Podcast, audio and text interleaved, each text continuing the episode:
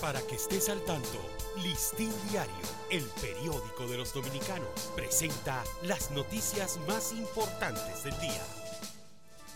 Buen día, hoy es martes 17 de octubre de 2023.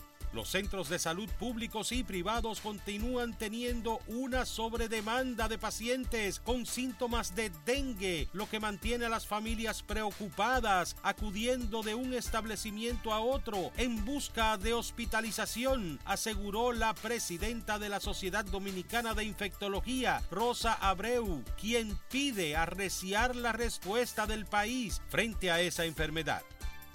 La donación de cerebro, aunque puede sonar extraño, es posible y tiene un gran impacto en la investigación médico-científica. Al donarlo, se proporciona a los investigadores la oportunidad de estudiar su estructura y función, lo que ayuda a comprender mejor las enfermedades neurodegenerativas, desarrollar tratamientos más efectivos y contribuir con la creación de políticas para prevenirlas. Estoy estudiando aquí por falta de cupos, no recibo clases, vengo a perder el tiempo, comenta un estudiante vestido con el uniforme escolar al referirse a una escuela pública que tiene unos 12 años en construcción situada en el sector Valle Encantado del municipio Los Alcarrizos.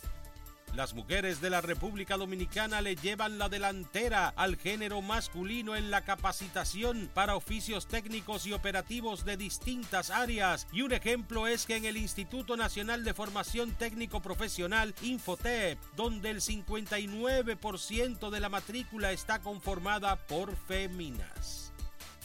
La segunda sala penal de la Suprema Corte de Justicia conocerá el juicio de fondo en contra de la diputada Rosa Amalia Pilarte, acusada de delitos de narcotráfico y lavado de activos, según dispuso el juez de instrucción especial del Alto Tribunal Judicial del país, Napoleón Esteves Lavandier. Para ampliar esta y otras noticias, acceda a listindiario.com.